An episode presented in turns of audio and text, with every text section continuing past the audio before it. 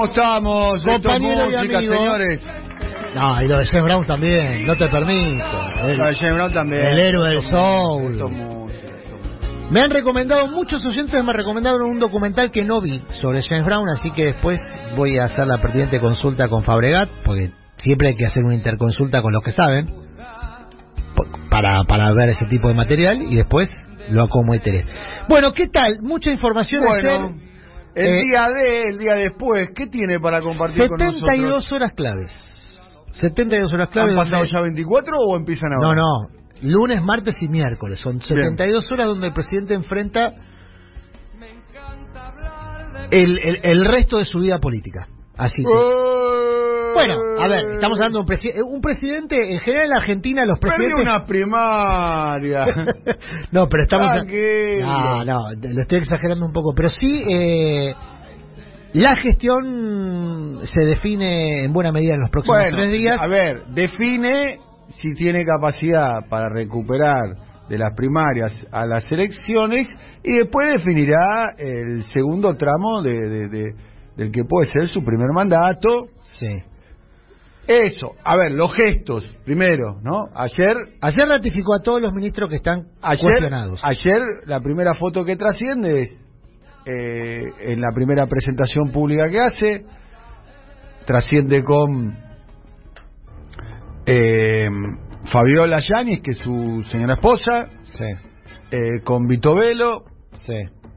con Biondi y con gran parte de los este, ministros que está siendo, están siendo cuestionados. Sí, lo- los cuatro. A eh, ver. Santiago Cafiero, Claudio Culfas. Moroni, Culfas y Guzmán. Bien.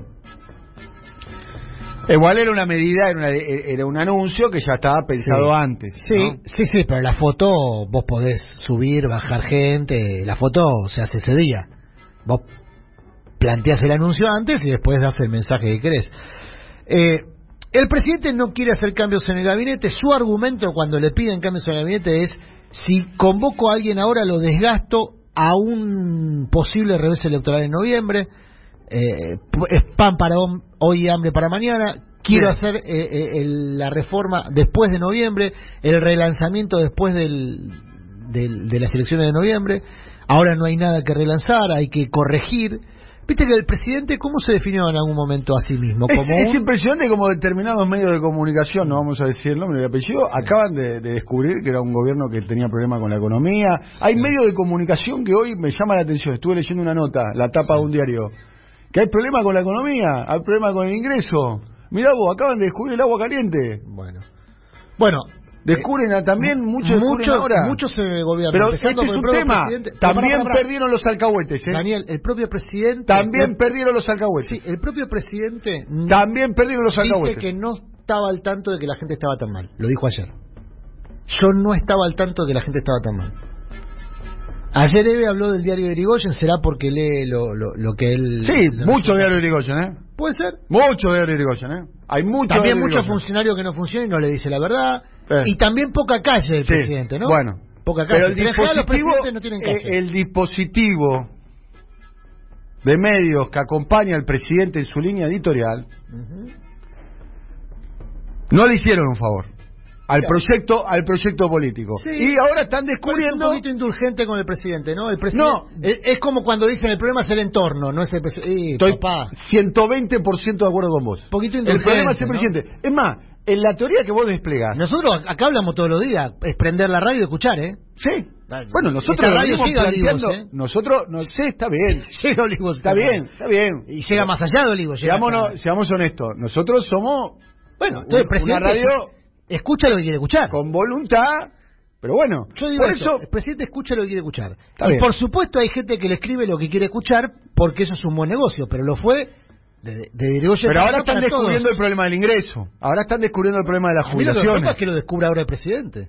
Que el presidente ayer Está dijo- bien. le dijo a una persona, y me consta, le dijo a una persona, yo no sabía que la gente estaba tan mal. Es como cuando dijo, yo pensé que con lo de Vicentín me iban a aplaudir. ¿Y qué, y dijimos nosotros en ese programa? ¿Qué dijimos después de que haya dicho, eh, en una entre- muy buena entrevista que le hizo la periodista Úrsula Vargas al presidente de la Nación por Vicentín, cuando, cuando eh, reculó, eh, retrocedió en chancletas el presidente de la nación Mm. con una pérdida de autoridad política. Para mí ese fue el principio de una enorme pérdida de autoridad política del presidente, el tema Vicentín. No es menor, ¿eh? No es menor Vicentín, ¿eh? No es menor Vicentín. ¿Recordás que donde estás sentado vos... El argumento es el mismo que usó ayer. Yo pensé que me iban a aplaudir. bueno, este, este es un- uno de los graves problemas que tiene, que, que tiene, que tenemos, que tenemos los argentinos. Es que el presidente yo creo que no conoce profundamente el país que le toca gobernar. Ujú. No conoce. Como lo mismo pasó con el presidente que teníamos anterior. Ayer Con lo dijo. mismo y, y lo, y lo mismo va a pasar si llega a ser presidente eh, Horacio Rodríguez Larreta. No conoce la Argentina.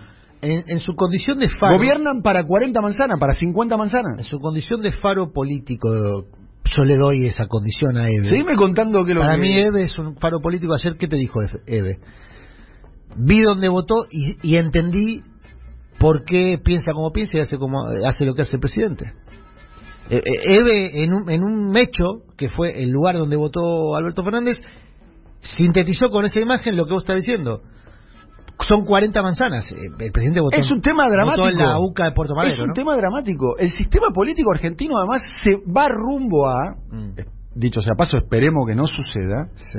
Va rumbo a, a elegir a otro porteño para gobernar la Argentina. Bueno, muchos Y no, empresarios... solo, no es solo es un porteño, es un porteño, son, nos gobiernan, van a gobernar la Argentina dos barrios de la ciudad de la capital federal, porque viven en dos barrios además. Muchos empresarios ayer o sea, agarrás llamaron- un compás, ¿de dónde vive uno? ¿De dónde vive el otro? Son 30 manzanas. O sea, nos gobiernan 40 manzanas, nos gobiernan lo- lo- los cinco canales de televisión de la Argentina, Sí. nos, nos gobiernan los medios nacionales, para un Aires. país que es enorme. Después pasa esto, que Macri no conoce nada, ¿entendés? Para encontrarse la, la, la- el plin plin plin necesita un mapa, y pasa también esto. Dramático es en un punto. Muchos Discúlpeme empresarios ayer lo llamaron a la reta para ponerse a disposición. Empresarios de lo- todos los lados del río Bravo. Norte, sur, este y oeste. Claro. Si hubiese tal cosa, a ver, ¿no? Posible. empresarios que ya estaban a disposición, que ahora redoblan. eh, ahora se pusieron más a disposición. Claro. Eh, y que tienen negocios, son, son tienen diversas actividades económicas. Entre Nego- ellas, negocios que tienen mucha regulación estatal. mucha regulación estatal. Claro, entonces necesitan un buen vínculo con el gobierno. con, con quienes Con gobiernen, digamos, ¿no? Sí. Eh, con quienes gobiernen. Sí, Entonces, ya, ya me imagino qué tipo de empresarios se son. pusieron a disposición. La reta ayer, por supuesto, estaba, eh, como se dice, asu- eh, eh, angelado. Sí, igual Estaba angelado porque... vamos a esperar, ¿eh? No, no, yo yo entiendo digo lo de la reta. lo que- que no se que- almuerce la cena, ¿eh? Bueno, yo te digo lo que ayer decían en, en, en la sede Que del no se de almuerce Ciudad la de Buenos cena. Aires, que eh, hacían la cuenta, habían, ga- le habían ganado a Macri en Santa Fe con eh, eh, Carolina Lozada, la reta se lo adjudica, se adjudica a Carolina Lozada como una figura de su creación. Le ganó Patricia Burrich, pero con apoyo de la reta, Luis Juez y de Loredo al candidato de Macri en Córdoba, y bueno, por supuesto Vidal y eh, Santilli en la provincia de Buenos Aires. Vidal en la ciudad y Santilli en la provincia de Buenos Aires. Esos fueron los hechos destacados con los cuales la reta sacó pecho ayer. E insisto, lo llamaron mucho ayer, ¿eh? muchos empresarios de distintos lados del Río Bravo diciéndole Bueno. para lo que guste mandar. Y hoy la reta se transforma en un punto de acumulación, claramente. Son empresarios que con Macri la pasaron Eh, mal. ahí está el error. Son esa- empresarios que con Macri la pasaron mal y preferirían que en caso de que vuelva el neoliberalismo y la derecha, para usar términos de moda, que vuelva con la reta y no con Macri. Esa es la pretensión de empresarios que con Macri la pasaron mal. Hubo muchos empresarios que la pasaron Sí, mal, sí. que perdieron guita, que perdieron libertad personal. Entonces dicen, bueno, si van a volver ustedes, que sea con vos, Horacio, y no con Mauricio.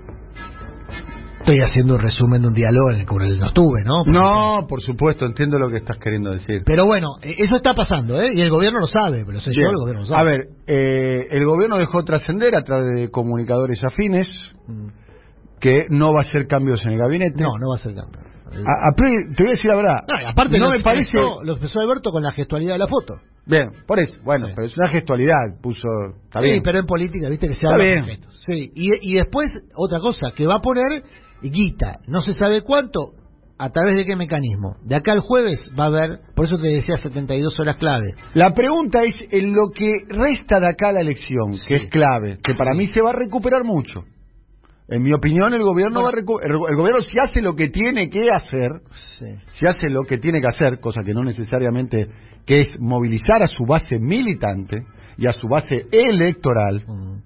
¿eh? y retomar ese contacto, porque como bien vos dijiste ayer, que después cuando uno tamiza los números, tamiza los números, se confirma, juntos mantiene su cantidad de votos, su su su su, Prácticamente inalterada desde el Por eso. de 2017 para bueno, por eso, puede, puede que haya cambiado porque ya se han incorporado nuevos votantes, ya se han perdido Pero algunos, en, en el porcentaje pero en el global, es casi igual y en la cantidad de votos también. ¿eh? lo cual habla de una muy buena conducción. Y después, eh, eh, el Frente de Todos perdió, bueno, Tengo traje los números. Mira, 4 millones hay un millón de personas que no fueron a votar en la provincia en de la provincia de Buenos Buenos Aires. Pero Aires. Un millón de personas de, que no fueron a de- votar. de nación a provincia. Nación, Está bien, pero- 5 millones de Pero personas. déjame no fueron a decir esto, ¿por qué no fueron a votar? Y otra cosa, que te quiero preguntar a vos también, y le voy a preguntar a los oyentes. El único responsable de la derrota no es Alberto Fernández, ¿eh? No, no. No es el único responsable de la derrota. Para mí, lo, lo dijo cuando le, cuando habló. Dijo, acá somos una familia y todos nos hacemos cargo, dijo. Digo, para dejar claro que él... él dijo que somos una familia, ¿nos hacemos cargo no? Sí, sí, lo dijo en el discurso. Ah, no recuerdo. ¿En Sí, dónde? sí. En- En el C. Ah, no sabía. Bien. Bien. Bueno, ibas No es el único, ¿eh? No, no. No es el único responsable de la derrota, ¿eh? Quiero decir, ¿eh? Hay otros actores integrantes de la alianza que también son responsables de la derrota. Todos tienen un porcentaje de la derrota, todos, todes, todis, tienen un porcentaje de la derrota. En menor, para mí en menor proporción, su capital accionario en derrota SA, en menor proporción de lo que lo tiene Alberto Fernández, que para mí es evidentemente, bueno, por su condición de presidente, simplemente Sí, por su condición de simplemente. tiene- Pero el armado de listas, el personalismo en el armado de listas, el secretismo en el armado de listas, el no haber habilitado, ahora lo que nosotros decíamos, porque nosotros podemos decirlo, vayan a vayan a YouTube, vayan a YouTube. Nosotros decíamos y, y, y- lo planteamos en el momento, no ahora, lo planteamos en el momento. Ahora lo estamos recordando solamente. Que cuando dijimos el armado de listas, están haciendo, están, en algunos distritos, armaron listas al límite de la votabilidad. Al límite de la votabilidad. Por, acá también se paga el costo de no haber habilitado las pasos. Porque te cuento una anécdota breve. Amigo mío, radical, Partido de la Costa, compitió contra tres listas de Santilli. Tres. Tres. ¿Sabes cómo estaban? Con los sanguchitos, con, con la boleta, con el recorrido, con todo. No, pero aparte otra cosa, Daniel. Vos tenés que movilizar a los militantes por los paredones, por las esquinas, por los padrones para que vayan a caminar, para que para que para que la señora, el señor se vaya con la boletita en el bolsillo. Igual te- Eso es también militancia. Sí, sí, pero vos militás algo en lo que crees. Hay un grado de organicidad en la militancia. Vos militás porque Pero- sos orgánico, pero después Pero vos, vos tenés que- convocar a gente que milite la cosa que no cree. ¿Qué vas a decir a la gente? Che, anda a militar el ajuste de Guzmán. ¿Vos tenés ganas de militar el ajuste de Guzmán? Vos sos votante del Frente de Todos, ¿no? Yo voté al frente de todos y en este programa fuimos críticos de Guzmán. Bueno, Mucha- ¿te dan- a ver, te dan ganas de en este programa fuimos muy críticos de Guzmán. Muy críticos. Bueno, no todo. ¿Te no dan todo- ganas de ir a militar el ajuste? Te dice, che, anda a militar, anda a la esquina de... Vos fuiste a militar, por ejemplo, por el tema de los espacios verdes Sí. en la Ciudad de Buenos Aires. Te, te hubiesen dado... Supongamos que vos sos un militante orgánico del Frente de Todos en la Ciudad de Buenos Aires. Te pongo Sí. ejemplo porque te tengo a mano. Y te dice tu jefe político de la... No sé qué... ¿Qué circunscripciones? Ya no se llaman más circunscripciones. Comuna. ¿Qué comuna es? Bueno... eh, eh, tu jefe de comuna te dice, che, vamos a armar la mesa, vamos a militar eh, la reforma judicial. Y vos decís, ¿qué reforma judicial? Vamos a militar el ajuste de Guzmán. No, no quiero ¿Sabes militar el ajuste de Guzmán. que está Entonces, vos- ¿qué vas a militar? Vos estás dando la clave. Adrián. vas a militar? Vos estás dando la clave. el orgánico, el orgánico, el orgánico que está haciendo carrera política además, obviamente lo milita, porque está haciendo carrera política. Pero la política no es una carrera solamente. Y si se Vos estás dando la carrera es clave. un problema grave. Vos estás dando la Y clave. muchos espacios políticos del Frente de Todos terminaron transformando la militancia en carreras políticas. Permitime la elegía, pienso en la Cámpora. Expresión de eso fue que la Cámpora perdió los tres distritos que gobiernan la provincia de Buenos Aires. Perdió en Quilmes, perdió en Mercedes y perdió en, perdió en Carmen Mérez. En lugares donde se supone que la militancia debiera haber estado muy activa. ¿No? Y aparte tenés el envión.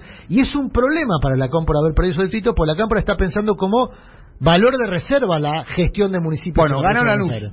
Ganó la NUS. No, ganó la NUS donde hubo, hubo primaria, ganó la NUS. No, no, en la NUS no ganó el Frente de Todos, estás equivocado, ganó Grindetti. Bueno, un empate fue. Bueno, lo mismo que Burlingame, bueno, un empate. Un empate. Igual que Burlingame. Bueno. ¿El número final ganó Grindetti? Ganó Grindetti. Tenía el último número que tenía. No, que había pero está bien, pero está bien. Está bien lo que decís. Ganó la, la paso de Lanús. Sí. A Julián Álvarez que lo mandaron a hacer de vuelta a la escuelita, ¿eh? Acordate que está bien, está bien. Bueno, lo mandaron a hacer de vuelta a la escuelita. Hizo la escuelita y ganó. Y ganó. correcto. Lo que, lo que vos ves como un demérito quizás sea un mérito. No, lo que yo estoy diciendo es que cuando se habla mucho de la distancia entre los espacios políticos del frente de todos, los distintos espacios políticos y la juventud, hay que pensar en esto también, en cómo se profesionalizó la militancia. Virtud, virtud, gran virtud, que había o parecía haber asentado Cristina durante su segundo mandato, sobre todo, con políticas públicas. Ese es el, el punto central, Daniel. Vos para generar mística militante, Tenés que tener políticas públicas que generen esa mística. Déjame decir algo. El que tiene. Vos estoy muy de acuerdo. Hoy estás muy lúcido, te quiero decir. Para poder dormir. Hoy estás muy lúcido. hoy estás muy lúcido. Eh, no, igual no me tenés, Estás acompañando. Siempre estás muy lúcido. Hoy en particularmente más lúcido que siempre. Eso quiero decir. Eh. Por favor, no te me ofendas, ¿viste? Porque los periodistas le decís algo, se ofenden, ¿viste? Son muy son de ofensa fácil. Eh, estás eh, muy parecido. Estás llegando a la conclusión muy parecida a la de Amado. Amado dijo acá y después escribió una nota muy buena en contraeditorial, ¿eh? en contraeditorial, escribió una nota muy buena donde decía unidad y rumbo, unidad y sentido. Lo dijo acá y después lo expresó en una nota. Vos un poquito estás planteando un poco. Entonces, ¿cuál es el sentido de este gobierno? ¿Cuál es el rumbo de este gobierno? ¿Cuál es la mística? ¿Cuál es la épica de este gobierno? Cuando vos me chicaneás a mí. ¿Quieres ¿eh? generar mística? Me, me chicaneás a mí y me decís eh, quién va a ir a militar el ajuste de Guzmán, bueno, que dicho sea paso, celebro que muchos medios de comunicación mm. para oficialistas eh, descubran que Guzmán ahora es un problema y su política fiscalista y su política de, la ley del derrame, porque básicamente la política de Guzmán es la, ley del derrame. La de Guzmán y de Alberto, ¿no? Alberto compró esa política. Sí, Dani. Bueno, Está encima bueno, puede ser. con la verdad. No, está bien, está bien. bueno, Yo digo que acá hay problemas. Eh, me, espero que el gobierno reaccione y que fundamentalmente, fundamentalmente, fundamentalmente movilice a su base electoral, no solo a su militancia, a su base electoral. Te traje números. En el año 2019 había una había un objetivo claro que era terminar con la experiencia macrista que era catastrófica para la mayoría. Ahora, ¿cuál es el objetivo? ¿Cuál es el objetivo? O sea, nosotros tenemos un ministro de Economía que va a los canales de televisión a decir voy a acordar con el fondo y, es importante que eh, lo apruebe el Congreso. ¿Qué tipo de... ¿quién, ¿Quién puede militar eso? Un acuerdo con el fondo aprobado por toda la clase política de la Argentina. ¿Me pueden explicar eso? Miren el nivel de retroceso en términos argumentativos, en términos narrativos que hay. Que ahora una buena noticia sería eso. Te pregunto vos. No, no, no, no, para mí no, pero bueno, es, como viene barajado y ahora el tema es, insisto, no por una situación electoral, no por una cuestión de eh, triunfo electoral, porque yo acá planteé ganar, pero ¿para qué? Es importante ganar, claro que es importante ganar, pero eh, más importante es establecer el para qué ganar. Bueno, hoy mucho más importante todavía, porque si vas a convocar a dar vuelta un resultado que implica y, y, permitime empezar a repasar los números. Votó el 62.2%, 66.2% del padrón. Es una baja participación electoral, de todas formas yo creo una buena participación electoral teniendo en cuenta que se votó en pandemia. Hay 4 millones de votos, estos son los números que hacían ayer los estrategas electorales, hay 4 millones de votos de personas que no fueron a votar. La diferencia entre Juntos por el Cambio y el oficialismo es de 10 puntos y son 4.5 millones de votos lo que perdió el Frente de Todos a nivel nacional. Después te voy a bajar estos números a la provincia de Buenos Aires, donde está la madre de todas las batallas, donde hay un millón de votos que de personas que no fueron a votar. Bien, vamos a saludar al intendente Vicente López y el presidente del partido eh, PRO en la provincia de Buenos Aires. Eh, vamos a saludar a, Jorge Macri. Jorge, muy buenos días. Daniel Tonietti y Adrián Murano los saludamos. ¿Cómo le va? ¿Bien? Hola Daniel, ¿cómo les va? ¿Cómo están? Bien, muchísimas gracias por, por atendernos. Y, un placer. bueno, igualmente. Eh, Jorge, primero quiero escuchar el, análisis suyo de, de, la jornada del domingo. Eh, a, priori, bueno, una, una derrota del gobierno, claramente, eh, del gobierno en todo el país y también en la provincia de Buenos Aires, y además eh, el logro, el mérito de, la oposición que, usted integra de haber mantenido por lo menos casi el, porcentaje intacto del año 2019. ¿qué, ¿Qué análisis hace usted, Jorge? Primero, evidentemente hay, hay un clima nacional de malestar, porque un, un resultado tan, tan claro en, muchas provincias que, que en otras elecciones no habíamos ganado demuestran que eh, han ocurrido dos cosas, me parece a mí.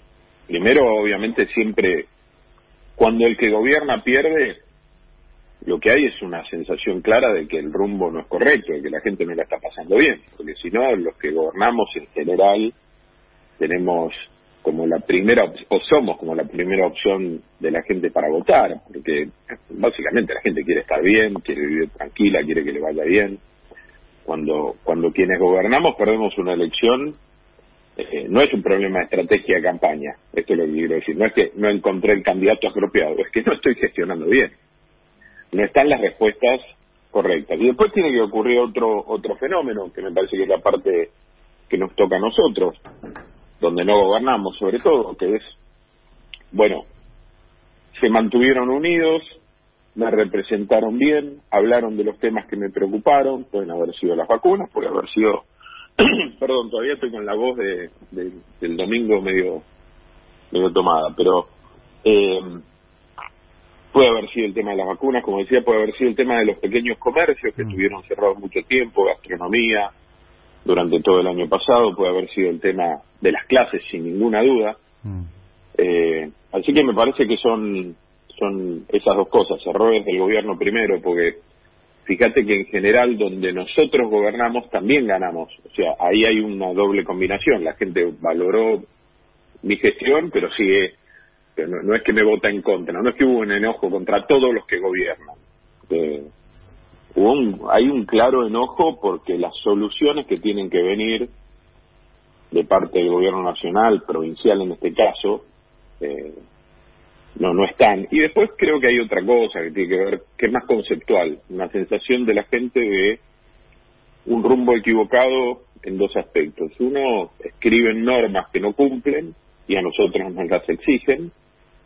Pueden ser en las vacunas, pueden ser el tema de los festejos, Quinta Olivos, etcétera eh, y, diría, me parece, este, una sensación de muchos laburantes de que la ayuda para el que trabaja, para el privado, no es tan clara como para los otros. Ahí pinto una escena muy rápida y también para no hacerlo tan largo. En Moreno fui a visitar comerciantes. En la avenida que entra Moreno, al lado del shopping, es una avenida comercial, un comerciante, le pregunto cómo está, vende repuestos. Y más o menos, yo tenía un, trabajador más, ya no lo tengo, se fue en la pandemia, pero no lo repuse. Me dice, pero ¿cómo querés que esté? Y, señala arriba de mi hombro, ¿no? Como atrás mío. Miro atrás y hay un Banco Nación, mucha gente haciendo fila. Mm. Eh, le digo, no sé, ¿qué es eso? Me dice, esa es toda gente que cobra planes, que seguramente los necesita y el Estado los ayuda. Pero ¿sabes qué siento yo? Que a mí no me ayudaron nunca. Me obligaron a cerrar cuando me atrasé con las cargas sociales, cosa que te pasa cuando no puedes laburar. Fui a pagar el 931, que es el certificado de cargas sociales, 70% de interés. Mm. Entonces, ¿sabes qué siento yo? Me dice él, que quieren que, que esté allá, que esté pidiendo. Y yo la verdad que no quiero pedir, yo quiero estar de este lado. Es más, seguro que algunos de los que están allá querrían estar acá. Eh, Jorge. Me pareció una pintura interesante. Interesante, lo que usted está planteando. ¿Y, ¿Y, ese enojo que se manifestó el domingo es un enojo con el gobierno? ¿Es un enojo o, puede ser un enojo más más profundo con, con la política y, y, no no es a modo de chicana de ninguna manera por favor aclaro a modo de chicana no es pero eh, también vienen, viene de un... A ver, la, sociedad interpreta que eh, el camino elegido eh, está como mínimo fracasando o está costando o la interpretación que se puede hacer de, del número contundente del domingo, pero también viene una experiencia como fue la experiencia del macrismo, donde también el, resultado de la sociedad fue ese camino tampoco eh, eh, me, sirve, digamos. No, no, será una respuesta a la política ampliamente eh, hablando? sin duda hay, hay un malestar generalizado. Siempre hay porciones del electorado más más molestas con, con el electorado. Eh, yo que tengo algunos años más, me acuerdo del voto clemente en algún momento. En el 2001. Exacto, había, habido distintas maneras de materializar o canalizar un voto de queja generalizado, pero si fuera tan generalizado, tan claro, por eso te decía yo, entonces hubiéramos perdido todos los oficialismos. Entonces en Vicente López la oposición a mí tendría que haber hecho una elección bárbara y no ocurrió. Sí. Eh, y yo gobierno. Entonces, eh, o, en, o, en, Mendoza eh, no se tendría que haber ido muy mal, o en Corrientes. Pero la oposición sacó la provincia de Buenos Aires más o menos el mismo porcentaje estable del 2017, 2019, 2021, lo, lo cual es un mérito haber conservado su base electoral. Pero no es que sumó algo más, a eso no. No, pero además, primero, yo quiero ser que primero no ganamos nada todavía, digo, para ponerlo en perspectiva, casi futbolera, digamos, pero la, la gente me parece que nosotros tuvimos un mérito eh, en general en el país. La unidad. Ampliamos, ampliamos nuestra base electoral. Y no hay nadie que pueda hacerse dueño único de este éxito.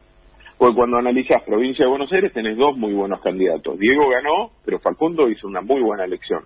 Mm. Es más, mejor que lo que muchos preveían en, en, algún sentido. Con lo cual la UCR también tiene su, su rol, su capital. Cuando analizas Córdoba, son varias listas, Santa Fe son varias listas. Quiero decir, hemos tenido una capacidad de ser la ciudad de Buenos Aires. María Eugenia gana, pero López Murcia aporta lo suyo, la UCR también.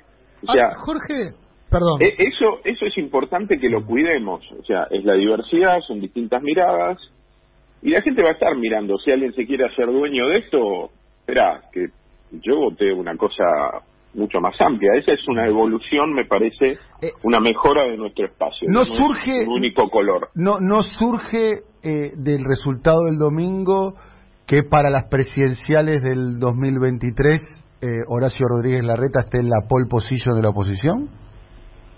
No creo que la UCR lo sienta así.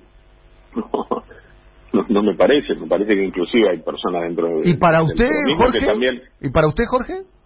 Ah, para mí falta un montón. Me parece que esta elección no define 2023. Me parece que, de nuevo, hay resultados combinados. Lo que, lo que esta elección demuestra es que necesitas al conjunto para lograrlo. ¿Quién de nosotros puede tener lugar en cada rol? Está por verse. Mm. Ahora, hay, hay un equilibrio bastante interesante de lo que fue la elección en la provincia. De hecho, en el interior hubo muchas ciudades y hubo secciones electorales que las ganó la UCR con Facundo Manes. Entonces, lo que digo es, no, me parece que no está claro quién va a ser, no se está dirimiendo eso hoy. Si esa es la lectura que hacemos nosotros, si nos paramos en ese lugar, tal vez en noviembre no nos vaya igual de bien. ¿Y, su primo eh, Mauricio está para el segundo tiempo? Ya está jugando un segundo tiempo. La discusión es cuáles son los roles. Pero un segundo tiempo de mandato presidencial. No, no lo veo hoy a él en esa voluntad. Lo veo muy enfocado en ayudar, en, sostener la unidad. La verdad es que mm.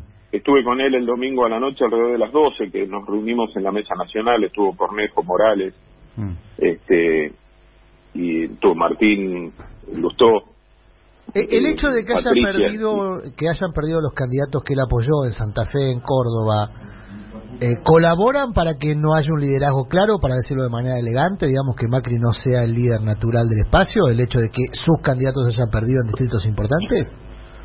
No, me parece que lo que define un, liderazgo múltiple es es la realidad de es lo mismo que pasó en provincia de Buenos Aires. Se perdió una elección nacional y provincial y, hay otros que empiezan a surgir, a aparecer. Entonces hoy el PRO tiene figuras como Horacio, Patricia, María Eugenia, estoy yo, está el Colo, digo, digo y hablando más de, los de adentro del partido. Y la UCR, que claramente no es la misma UCR que en el 15, tenés a Morales, tenés a Cornejo, a Lustó, a Manes ahora, digo, hay liderazgo todos tienen ganas de este, disputar, de ser, de aportar lo, suyo. Eh, y me parece que eso es sano, que haya que hayamos evolucionado a que no sea una sola persona de quien dependa todo, ni el pensamiento, ni la acción, ni las candidaturas. Bien.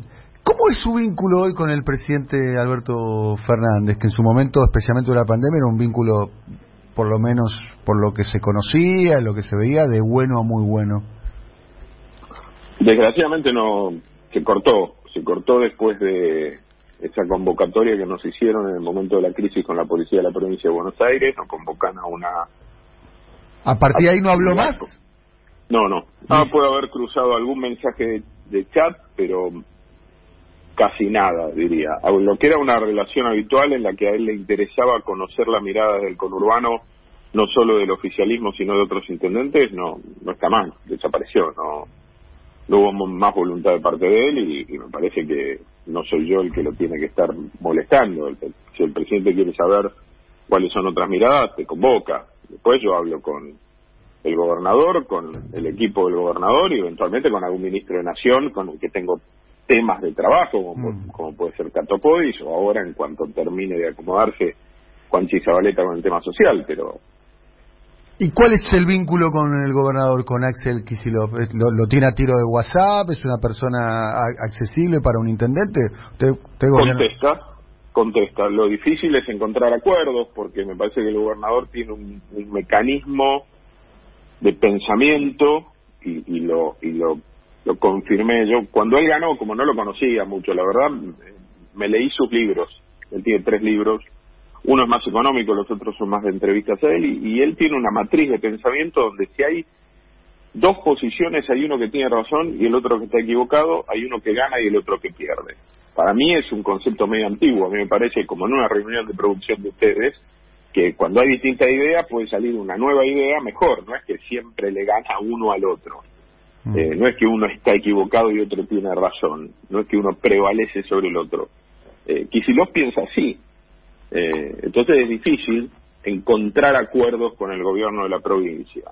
Eh, es una pena porque yo creo que esta provincia es muy compleja y la mirada de los intendentes y lo que podemos ofrecer y hacer es mucho, por ejemplo, en el tema de las vacunas, eh, donde no hemos podido ayudar como, como deberíamos o como nos hubiera gustado o como nos deberían haber dejado.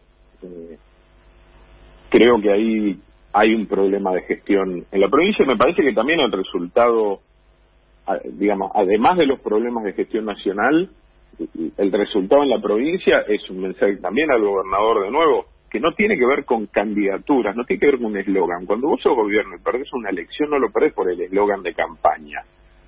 Lo perdés porque la gente te está diciendo, no me gusta cómo administras el poder que yo te di.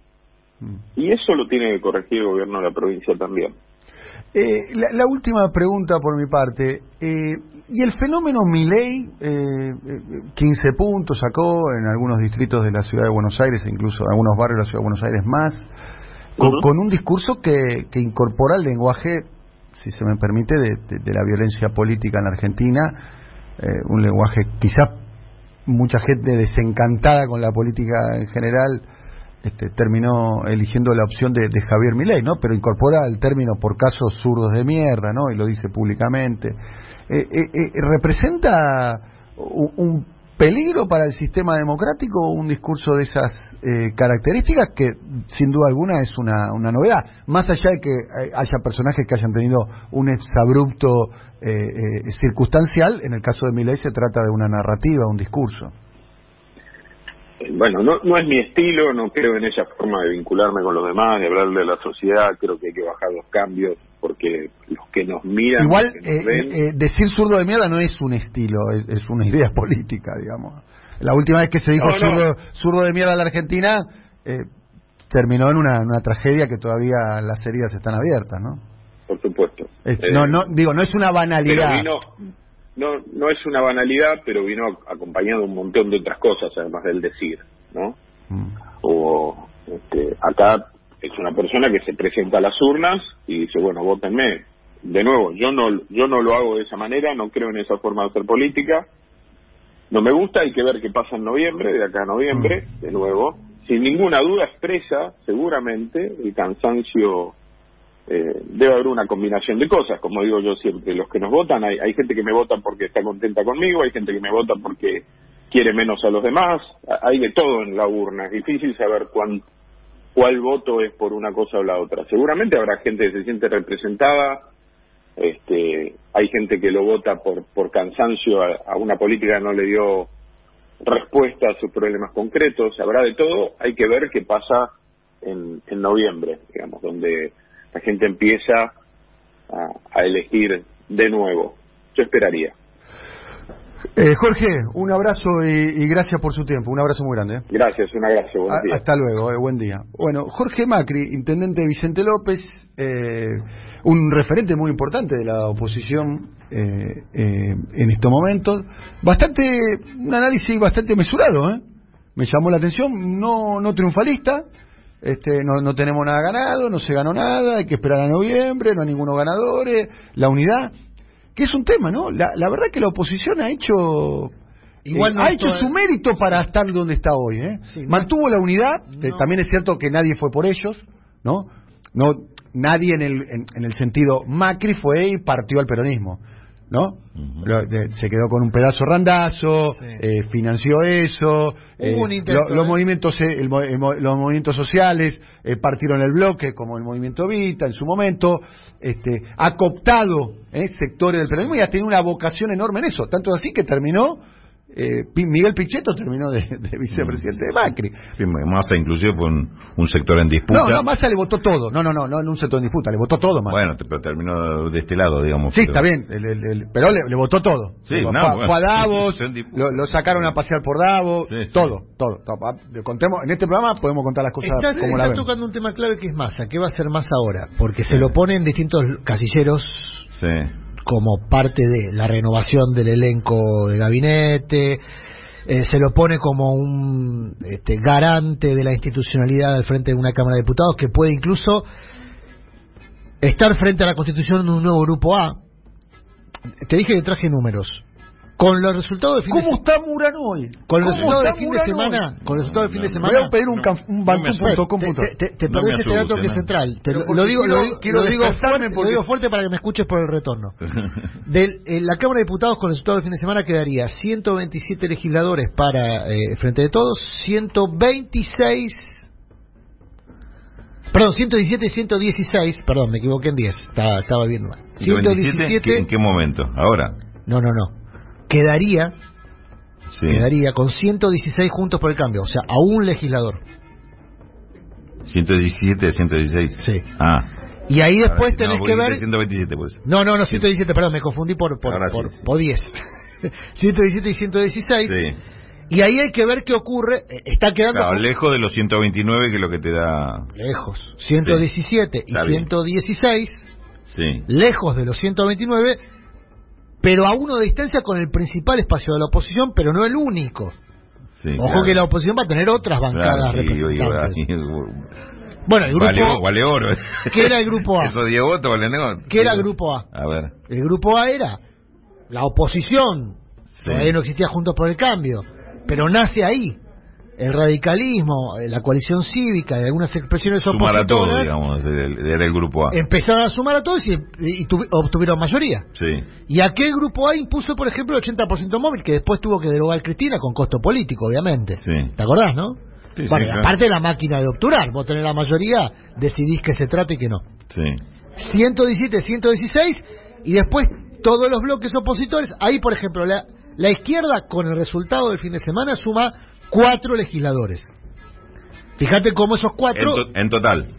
Cuatro legisladores. Como esos cuatro empiezan a gravitar Sí. ya en el número final de las alianzas parlamentarias. Cuatro de izquierda, sí. Eso si sale, insisto, como Sí, si obvio, se repite repitiendo en lo- que pasó. resultados del otro día. En el Senado. Y después, ¿y los otros quiénes son? ¿Quién, quién más o menos tenés el- qué bloquecito así importante de 4 o te digo, 5 dame queda? Un segundo, para, para que. Porque vos tenés provinciales de Neuquén y provinciales. Y de, Cor- y de Córdoba, el esquiaretismo. Eh, esquiaretismo pierde, ¿eh? ¿Sí? Ah, claro. El, el esquiaretismo pierde diputados. Y, y- y el esquiaretismo gana un senador, Sí. pierde un senador del frente de todos. Ojo con ese detalle también, ¿eh? Sí, sí. Pierde un senador del frente de todos en Córdoba. Pero para que me preguntaste algo puntual que no quiero dejar sin mencionarte, eh, que son los otros bloques. Acá está, mirá. Te decía, 117 frente de todos, 116 juntos por el cambio. Tercera vía, ahí entra lo que sería Milei, eh, Esper, Randazo y expresiones de centro derecha. Otros que son provinciales, 12, izquierda 4. Entonces vos tenés un bloque de 12 de todo este paquete. otros, pa- otros que son desde monobloques, un diputado, a, hay a, algunos que... a man- Milei, Esper, Randazo, todo eso es un- no. Eh, Milei Resper Randazo, acá lo, digamos, está contabilizado como tercera vía. Ellos tres, nada más. Digo yo para tener claro de que tenemos... Pero hay que ver, porque Randazo puede entrar él solo. Sí, ya sé, Entonces pero hay ¿cuánto sumaría más o menos de estos tres? Tercera vía 8, otros 12, Ocho. ahí hay que distinguir, serían 20, más 4 de la izquierda, 24, los que no serían ni frente de todos ni juntos por el cambio. Sí, está bien. En esos Tienes 24 tenés un bloque, el frente de izquierda, 4. O sea, ahí negociás con un bloque. 12 donde tenés de todo, provinciales, mono- monotributistas, con perdón del término, digamos. Sí. Sé que no es un negocio, es la representación del voto y del pueblo. Y tercera vía, que puede institucionalizarse en lo que hoy se conoce como el bloque federal, donde están los cordobeses, donde hay, por ejemplo, algunos que fueron elegidos con la baña que mantienen mandato, Sí. porque hay gente que mantiene mandato y hoy está en un bloque de Argentina federal. Con lo cual, no solamente te queda, Ojo, eh, te si queda pierde- lejos los, ciento, los Si 129. pierden, si pierden el control del Parlamento, capaz que se ponen a gestionar. Y pero cómo Porque si pasó en el 2000, eh, Pero a ver, ¿cómo en si el perdés la 2009, relación de fuerza? En el 2009, no, no. Si eh, tenías problemas con la relación eh, de fuerza ahora, vas a tener más pero problemas. la relación de fuerza no es parlamentaria, ese es un sober total, discúlpame que te lo diga. Pero no me lo digas a mí. si Es un lo- sober total. ¿A cuántos funcionarios escuchamos acá diciendo que no hay relación de fuerza para hacer Por eso, si reforma no, que gobierne Paenza, que sabe hacer números. Pero no me lo digas a mí. Yo lo escuché acá un O montón sea, de funcionarios. Cristina, con No, quórum en las dos cámaras, no pudo hacer la reforma judicial. Te lo digo, te doy un argumento a favor No, de no, los... perdón. Cristina hizo una reforma judicial que fue abolida por el propio Poder Eh, Judicial. bueno, eso exactamente. Bueno, por eso mismo, pero porque No no, la pudo sostener no la pudo sostener porque tenía que haber ido. pero bueno, sacó una reforma judicial bastante disruptiva que fue abolida por el propio Poder Judicial. Exactamente, que se autorregula a sí mismo a través, del a través del persalto. Y no tuvo, eso sí, no tuvo fortaleza. Nobleza obliga sobre el final estableció una negociación con la Corte, ¿no? Por la reforma judicial. Ni hablar. Bueno, si hoy la excusa para no hacer, por ejemplo, una reforma judicial, que no es lo único, la reforma No, reforma judicial, no, eh, olvídate, Olvidate, reforma judicial, ayer había olvídate. celebración en Comaropí y lo estoy diciendo en serio, hubo celebración en Comaropí, hubo, eh, eh, eh, hubo un juez, La reforma judicial- hubo un juez que compró champán y sanguchitos ayer. Qué buena combinación. Te digo, es una Champán- buena, champán es una buena combinación eh, champán y, y sanguchitos. Un juez de cámara Un juez de cámara. compró, dijo que fue por otra cosa, de cumpleaños su nieto, una cosa así, pero el nieto no estaba. Bueno, está bien, no estaba, pero festejaba con los amigos del nieto. Vos sos un tipo... No, bueno, no, yo no tengo por, no tengo nietos. Por Pero, eso, por ejemplo, no, no. Juana cumplió años mi hija y no traje acá sanguchito para festejar el cumpleaños de mi hija. Sí, Podría haberlo traído. Podría haber- Podrías haberlo traído. Un- Ah, bueno, si lo- como el ¿Te camarista. dicen que soy un Sí. mal pensado? Que Si lo decís como estaba- autocrítica me parece bien. Me parece bien como Camarista, en efecto, estaba Acá celebrando- todos tenemos que hacer autocrítica, me parece. Claro. El camarista estaba celebrando entonces en efecto el cumpleaños del nieto y no lo que me pareció a mí cuando me lo contaron, que estaba celebrando otra cosa. Claro, que, que, que era bueno solo del nieto. No. Era lo del nieto. Aprovechó y de paso brindó también por quizás por Sí, escuchame una cosa. La, comisión judicial- de, la comisión de notable, fuera de juego, esto no es una broma. Lo ya dejó el mamotreto, ya lo dejó. Ya, ¿Y cómo anda eso? ¿Está caminando? ¿Cómo No, anda? ¿Cómo no, anda el expediente Son ese? muchas páginas, que terminar de leerlo, eso, y aparte en el Qué idea brillante esa, ¿eh? la armar una comisión para reformar la justicia. ¿eh? Bueno, Es una idea, eh, qué, qué genio, ¿eh? como ayer el... No, en serio, el que le, el que le llevó esa idea al presidente, para mí debe ser el mismo que le llevó la idea de hacer una misa en Luján conjunta con Macri, ¿no? Porque un poco el sentimiento de la sociedad era, bueno, hay que a Macri hay que hacer una misa, ¿no? El mismo que le llevó el, la Argentina contra el hambre, ¿cómo se llamaba el programa ese?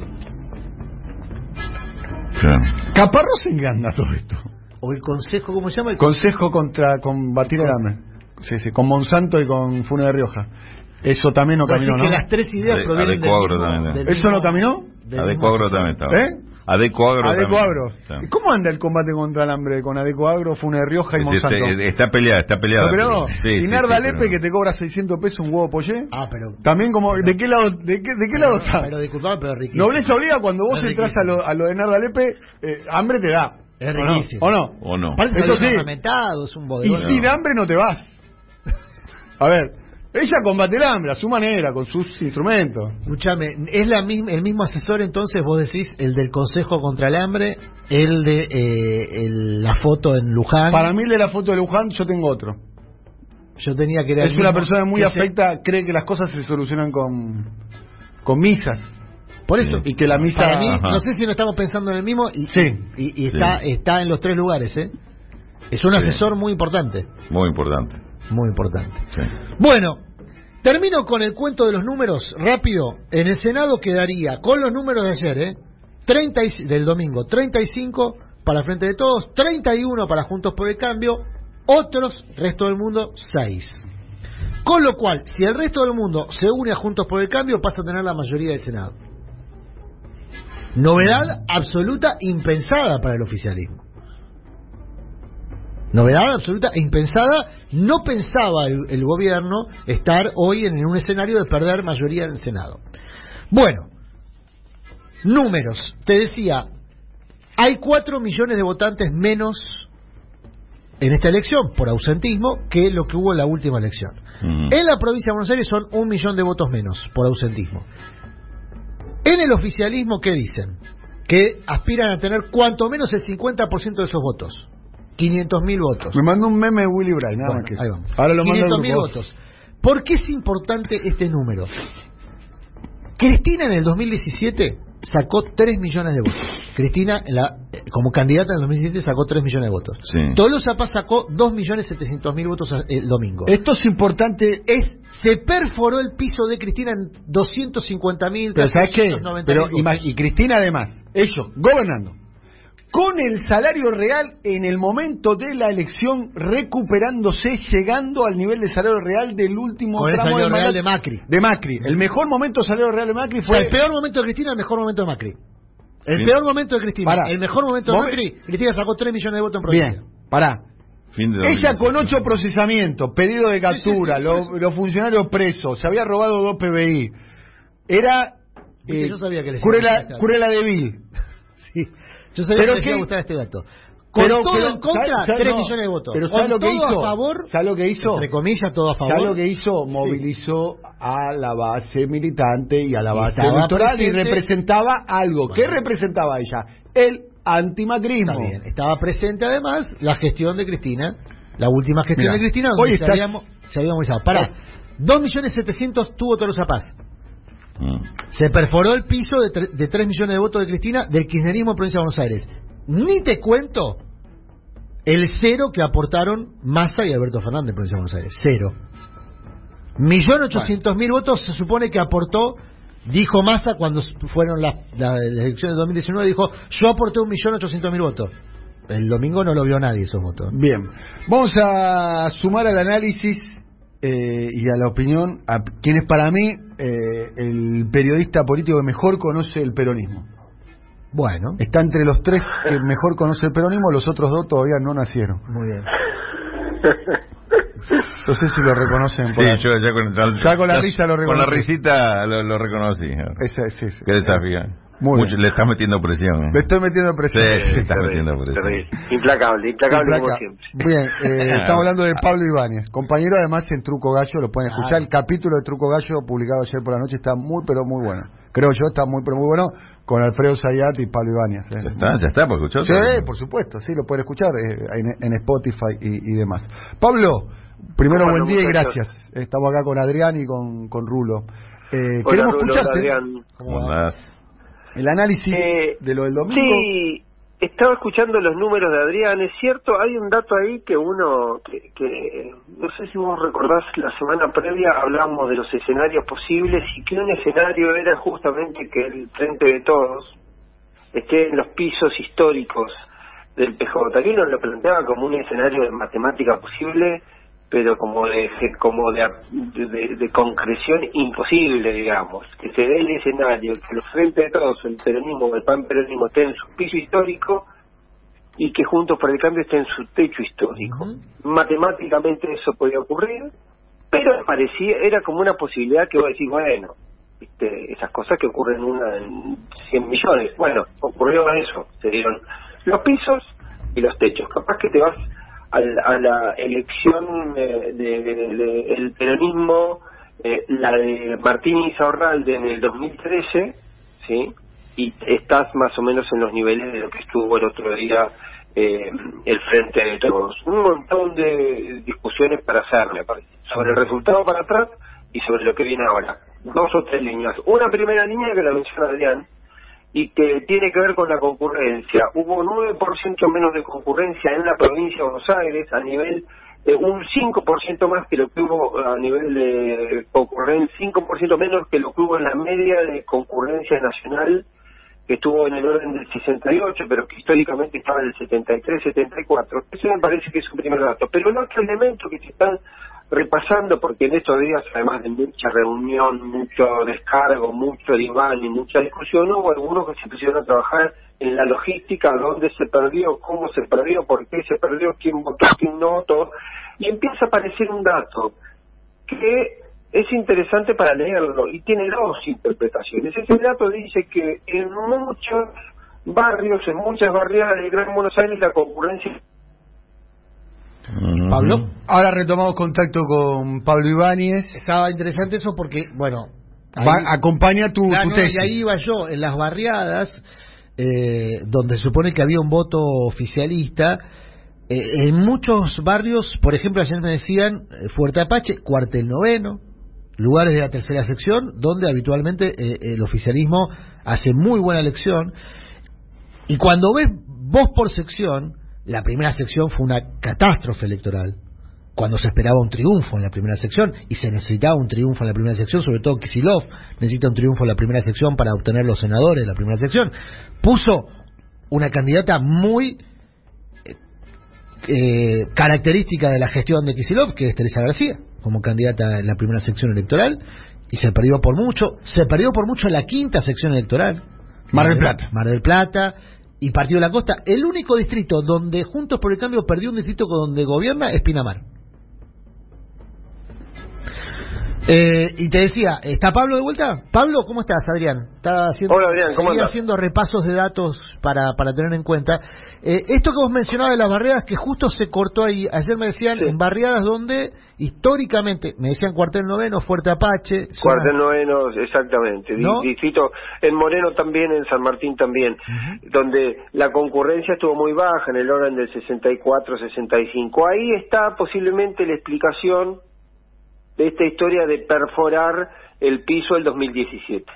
Posiblemente ahí O sea, está la idea. 250 mil votos menos que sacó Exacto. Tolosa Paz Y- respecto a Cristina. Y ahí, y ahí también está otra pregunta, ¿sí? Que tiene que ver con algo que sugirió Daniel, que es el tema o de la épica o de la manifestación o del interés o de la voluntad de movilizar incluso a los que uno podría considerar en términos generales como voto propio, tropa propia, referencia propia, militancia adherente, voto histórico porque también si vos sentás a proyectar cosas parecidas, te encontrás con algo similar en el Chaco y en La Pampa, dos, dos provincias donde uno podía jugar a priori que era difícil perder. Entonces ahí empieza toda la mirada a decir por qué se perdió, cómo se perdió, dónde se perdió y cómo fueron los volúmenes en todo caso de concurrencia y de reacción. Y ahí también empieza a jugar un poco esta especulación, yo creo que también mediada por el optimismo, porque después, eh,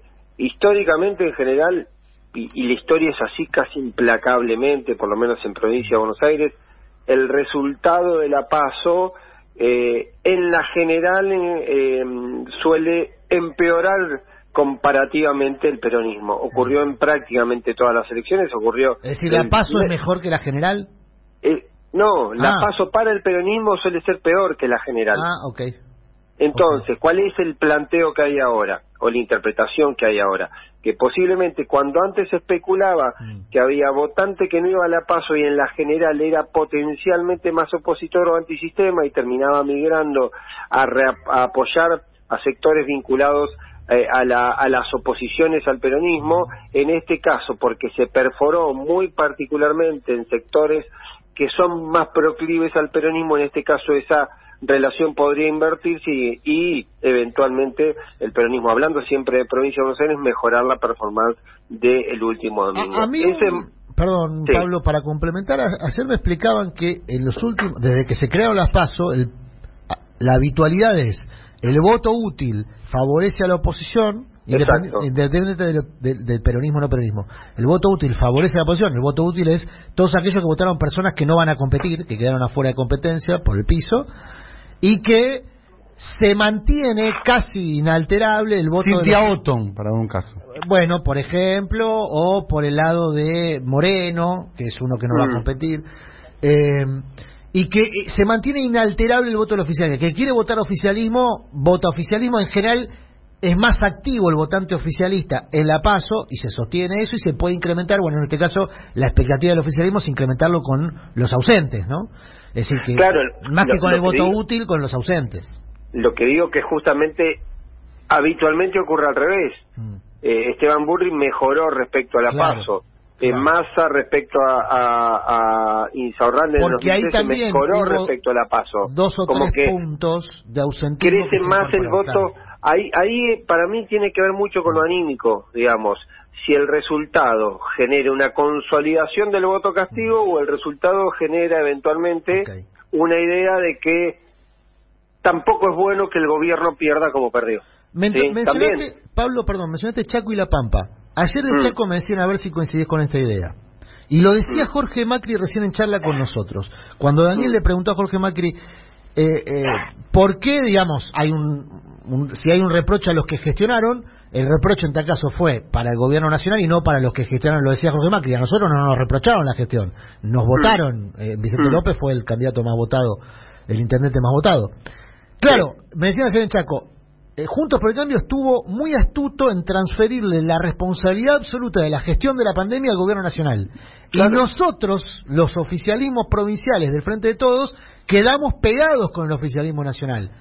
Mm. Olvídate que eso vaya a pasar de acá a noviembre. Me decían ayer de Chaco, Mm. anticipando la emancipación de la campaña de los lugares donde fueron muy malos los resultados. Chaco, Sí, La sí. Pampa. Yo, yo me animo a hacer una, una traslación. ¿Se puede comparar esta elección como la del, con la del 2009 por el resultado, por lo que ocurrió y demás? Pero también me parece que esta elección se puede comparar con la del 2013 en ese sentido. La del 2013 tuvo en la primera elección una campaña nacional con spot único, con mucha presencia, con mucha expectativa de la continuación del 2011 cuando el resultado sale mal, después se emancipan, como vos bien decís, las campañas empiezan a jugar mejor y más individualmente las provincias y de alguna manera se atomiza y cada uno define su plan. Era objetivamente el planteo inicial. Después, sobre el final, se armaron dos actos donde pusieron a jugar a todos los candidatos nacionales en eventos que tenían que, que, que compartir. ¿Te acordás el de Tecnópolis y el anterior que hubo un Zoom con Sergio Massa, Alberto Fernández y Máximo Kirchner? Ahora me parece que va a venir ese esquema. Y es una pregunta y es... Eh, es una estrategia o una táctica y también puede ser un interrogante cuánto eso, por ejemplo, derrama en la cuestión de los intendentes. Si los intendentes que ya habitualmente suelen tener una mejor performance que los eh, sus propios candidatos a legisladores provinciales y los legisladores nacionales, en este caso van a tratar de salvar si pueden hasta dónde van a pechar para empujar la lista para arriba. Y Hasta ahora, evidentemente, funcionó el arrastre negativo de arriba hacia abajo. Hay que ver si lo de abajo hacia arriba ayuda para levantar todo o en todo caso puede haber un desprendimiento de lo que ocurre arriba y cada uno empieza una especie de sálvese quien pueda. Esa me parece que es el gran Mm. Y eso- interrogante y eso también que en esta elección cómo se no- administre. Esta elección no se elige intendente, ¿no? Si se eligiese, No, está bien, pero- si se eligiese pero pensar- intendente, ya estaríamos ante la estrategia de Pero repartir eligen- la sí, ¿no? Se eligen consejos No, está bien, pero, ¿eh? pero, pero también eh, no es nada como para un intendente tener un consejo deliberante Ah. con números ajustados, porque eso es un efecto eh, contagio también. Mm. ¿Cuál es el efecto contagio? Que si vos perdés la, la elección intermedia, además vamos a provincia de Buenos Aires, la, la mayoría de los intendentes no puede renovar en el 23.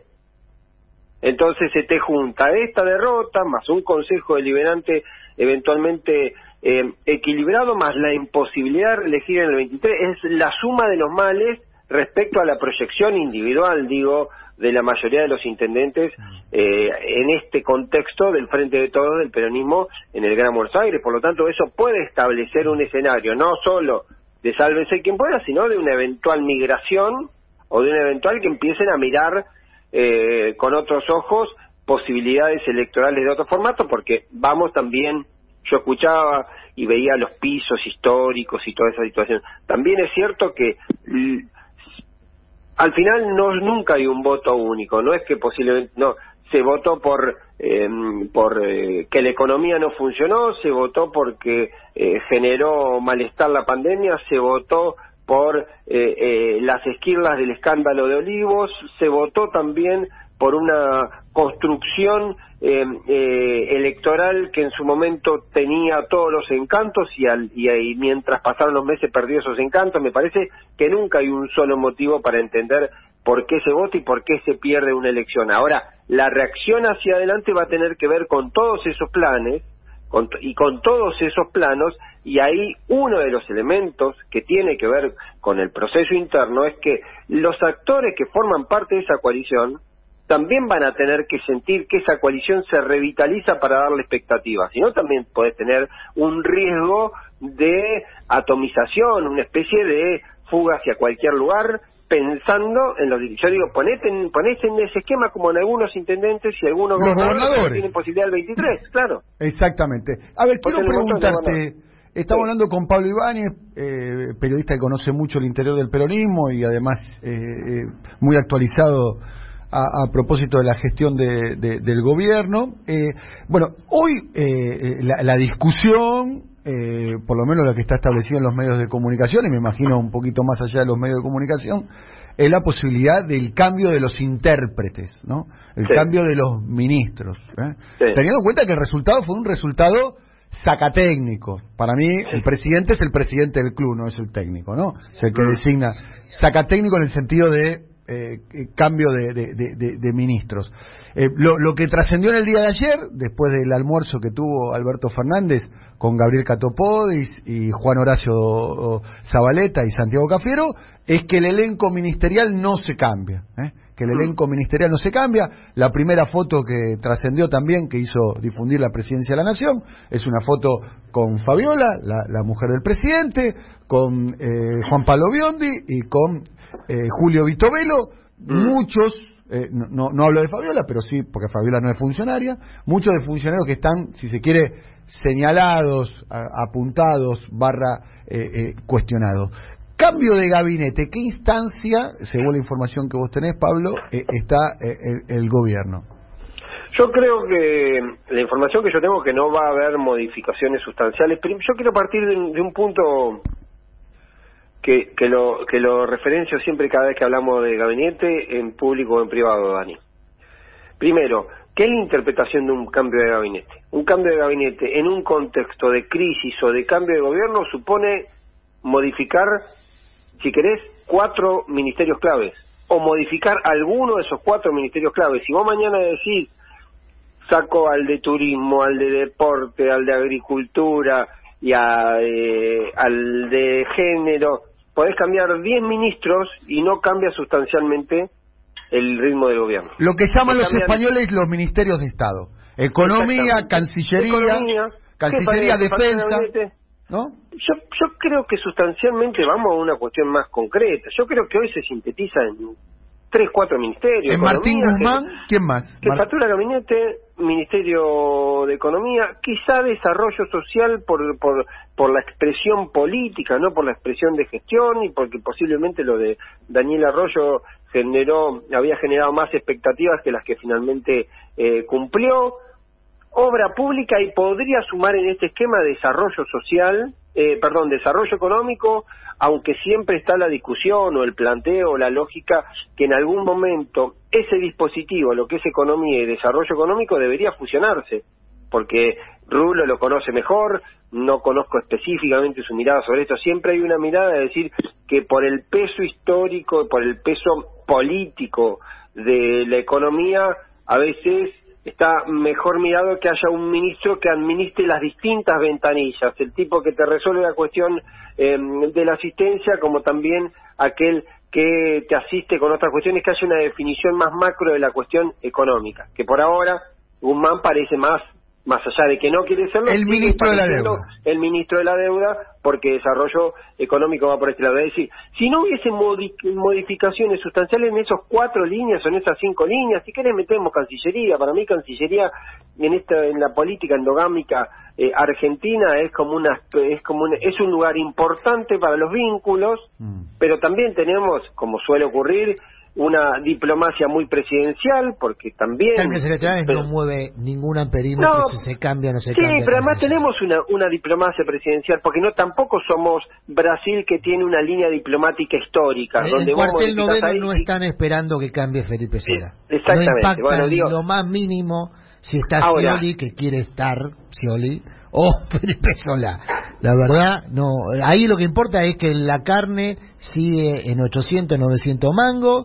Y Mm. eh, si de acá al jueves, perdón Pablo, ¿eh? si Sí. de acá al jueves no hay eh, anuncios que impacten directamente en ese electorado, por más que el retoque sea un secretario o un, un asesor del secretario de Energía, como pasó este fin de semana, que removieron a un secretario, un asesor del secretario de Energía, esas internas no, no. Ahí, pero ahí está, ahí, está, ahí está el punto del despelote que quiero marcar, y, pues, ya que ver, Pablo me invitaba.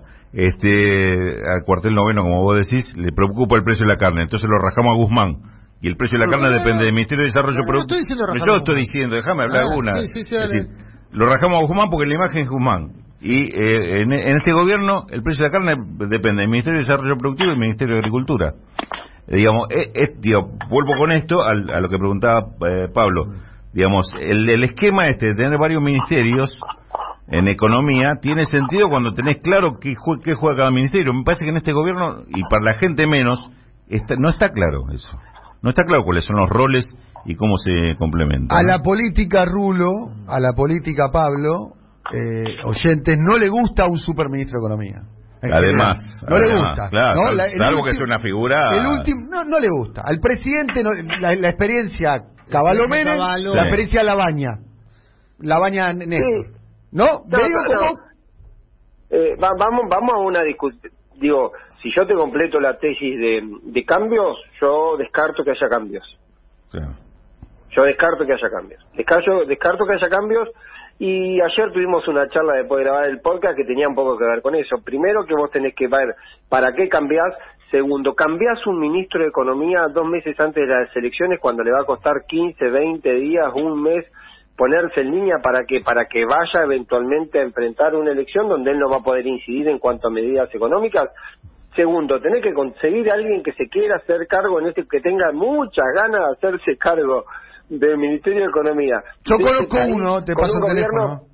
Sí, yo también. Redrado. Yo conozco. Redrado, que Bueno, está en la casa esperando, está, mira el teléfono, bueno. Redrado. Bueno, y ahí, y ahí vamos a la otra discusión. Y ahí vamos a la otra E- discusión. esa es la discusión de fondo va- interesante, vamos ¿eh? a, pero vamos a la tesis Redrado. Vamos, a- ¿qué, se, ¿Qué expresa?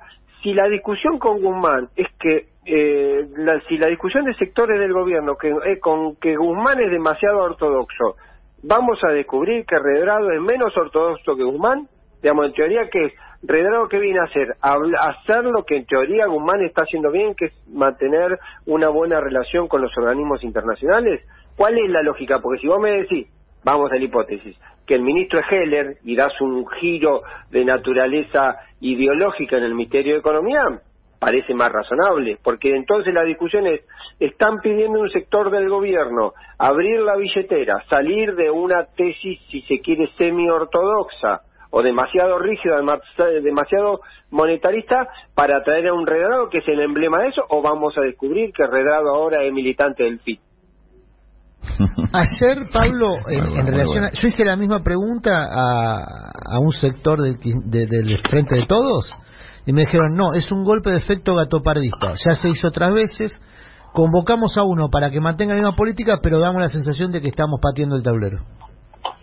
Sí, yo, yo no veo eso. Además, yo para mí hay una, una, una cuestión de fondo. Hay una cuestión de fondo que tiene que ver eh, con la administración de las relaciones de poder. Evidentemente, si en estos dos meses hubo una crisis sobre el funciona, sobre cómo funcionan las coaliciones en la Argentina, si partimos de la base que no la vamos a discutir, pero sobre la base de que este es el primer gobierno coalicional de la Argentina, sobre todo en el sentido de que el presidente no es el que ejerce, no es ni la principal figura, ni la que ni el que ejerce en términos reales y prácticos el poder político del gobierno, puede tener el poder de lapicera, puede tener la mayoría del ministerio, pero no puede ejercerlo, de hecho ahí van muchas de las eh, de, de, las críticas, de las objeciones, de los malestares. Ahora, esos términos también uno le queda el proceso por delante y también hay una valoración de si el si ese movimiento se constituye efectivamente en una coalición donde las decisiones logran algún nivel de equilibrio y de toma de mm, eh, cuerpo y músculo compartido respecto a los órdenes y respecto a las orientaciones, o entras en un proceso donde si vos imaginás hoy, después del resultado, que Alberto Fernández tenga que soltar a Guzmán o tenga que soltar a Santiago Cafiero, ¿qué hace presumir que eso va a ser electoralmente mejor en cuanto a la señal política que, que eso continúe? Uno podrá decir, bueno, tuviste un golpe electoral, cambiás, das una señal de reacción. Ahora, esa reacción también tiene una interpretación política. ¿Sale algo para qué? Sale Santiago Cafiero para que venga qué y quién y qué significa lo que viene en esta sutil interpretación que todo el tiempo hacemos todos, algunos criteriosamente, otros maliciosamente, sobre cómo se, cómo se reparten las cargas dentro del dispositivo de poder. ¿Qué es lo que necesita este gobierno? ¿Hacia dónde necesita girar y en todo caso con qué profundidad y con qué actores. Esas preguntas, esas preguntas, yo no creo que sean inocuas desde el punto de vista eh, electoral. Así como comparto claramente que no creo que a las que, en cuartel noveno le importe lo que ocurre con Felipe Solán y con el M, le importa lo que ocurre con el precio de la carne y sobre todo con el empleo. Ahora, las otras cuestiones también irradian unas señales respecto a si el presidente es el que toma decisiones o no toma decisiones, cómo se toman esas decisiones, cuál es el nivel de eh, material crítico que hay dentro del propio dispositivo de poder. A ver, me, me parece para profundizarlo otro día, Pablo, ¿no? Pero me parece que queda bastante claro que el que toma las decisiones eh, eh, es el es el presidente. después, bueno, tendrá ahí un modo de de, de, de, compartirlas, de validarlas, habrá quizás algún este, no, también. Poder, algún poder de veto como se vio cuando quisieron desplazarlo a Federico Basualdo. Yo comparto eso. A ver, acá lo vimos a cielo abierto, ¿eh? O sea, eh, vimos que una figura importante de la alianza gobernante, como Cristina Fernández, en un acto público dijo funcionarios que no funcionan. Claro, bueno, pero ponieron una carta, después dijo y lo dijo hace ocho meses, nueve meses, dijo los que tengan miedo, que se busquen otro laburo. O sea, Por supuesto. acá las cosas se dijeron, ¿eh? No es que no se dijeron, ¿eh? Dani, yo comparto eso. Yo comparto eso. Exactamente esa definición de ese escenario. Por eso digo que es cierto que el presidente administra los resortes de poder. Mm. Después. Después se presentó una estrategia electoral como para que se pueda depurar el gabinete en plena campaña con, con, con, la candidatura de Santiago Cafiero encabezando la provincia de Buenos Aires. Ya, eh, las posibilidades las posibilidades se abrieron. ¿eh? ahora, lo que yo me pregunto con eso, y eso es una pregunta, porque es la pregunta que uno se hace sobre los giros y sobre las definiciones. Vos podés llegar a la conclusión de que hasta acá la situación no te dio resultado porque el resultado electoral te refleja que te equivocaste.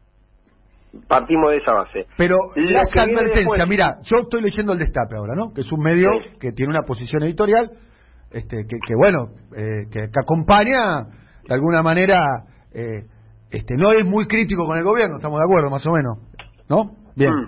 Eh, tras las paso, el gobierno subirá el salario mínimo, jubilaciones y AUH, ¿no? Una nota Sí. del periodista Rodrigo Núñez en el Sí. Destape. Es un medio claramente acompaña al gobierno. Bueno, eh, era era un penal era era claro que se veía que el salario estaba retrasado que las jubilaciones estaban retrasadas eh, que la UH estaban retrasados que había una, una cuestión seria con la política de ingresos no era Sí. muy difícil de verlo eso ¿Y, No. y, pero, ¿y esto soluciona? yo no sé si ¿Es un, soluciona. es, un, ¿Es un penal sin arquero el tema de que va a haber ese aumento? yo creo ¿O no sé, crees? no lo sé Ah, un penal sin arquero yo creo que debe no ser es. un alivio debe ser un alivio para muchos sectores ¿no? la jubilación mínima está baja la UH eh, el salario mínimo está bajo me parece que hay que tener una política de ingreso me parece que Sí, pero eso, eso no es, po- el problema es que eso no es política de ingreso. Que yo insisto con eso. Claro. O sea, tenés la inflación, la, la tenés liber- liberada, este, y decir, yo te aumento un 10%.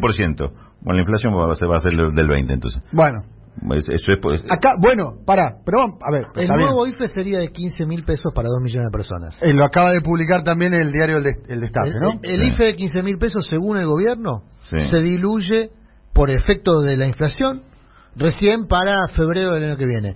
Con lo cual, vos tenés razón, Rulo, cuando decís eso no es política, de- no es política de ingresos, Sí. porque en definitiva estás estimulando la puja distributiva con los formadores de precios desatados, es decir, van a generar, eh, van a aumentar los precios.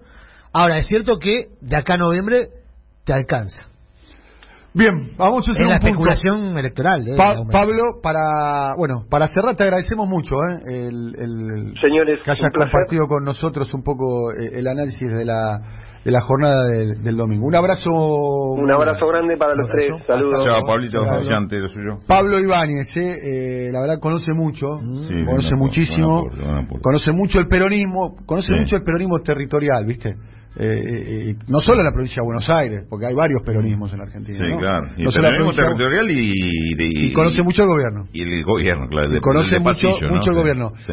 Comparto la tesis de, de Pablo, ¿eh? que si no se cambia la impronta, no se cambia la política, ¿por qué vas a cambiar los intérpretes? Claro. Es un poco lo que decías vos con Russo. O sea, Claro, si vas a claro. jugar de la misma manera, este, Sí, eh, que- lo- los jugadores no te cambian. Vos fíjate que vino Bataglia, que con los mismos jugadores eh, juega de otra manera. Otra, otra cosa. Eso Eh, me- vos pensás la política en términos de eh, eh, herramienta de transformación. Y ahí, cambió, pensás, y ahí cambió Riquelme, ¿no? No, de, de transformación o de gestión, ¿eh? o de gestión, o de gestión también.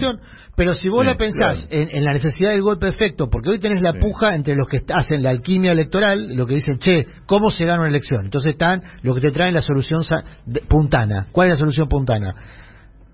Mucha guita volcada, mu- como dio vuelta la elección San Luis y Rodríguez Sí. A en el, en el, En el último- 2017. 2017. Mucha guita puesta rápido en bolsillos más o menos secos y mucha gestión pública y mucha presencia del Estado.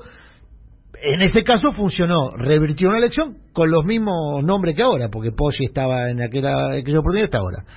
Están los alquimistas que dicen, esa es la solución.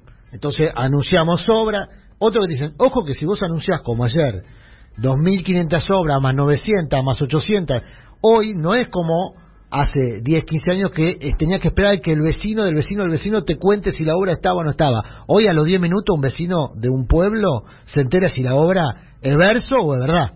Si está el cartel o si está el obrador o si está funcionando. Y eso impacta electoralmente en ese pueblo. Eso te lo dicen todos los que hacen eh, capilaridad territorial en las provincias, no solamente en la provincia de Buenos Aires.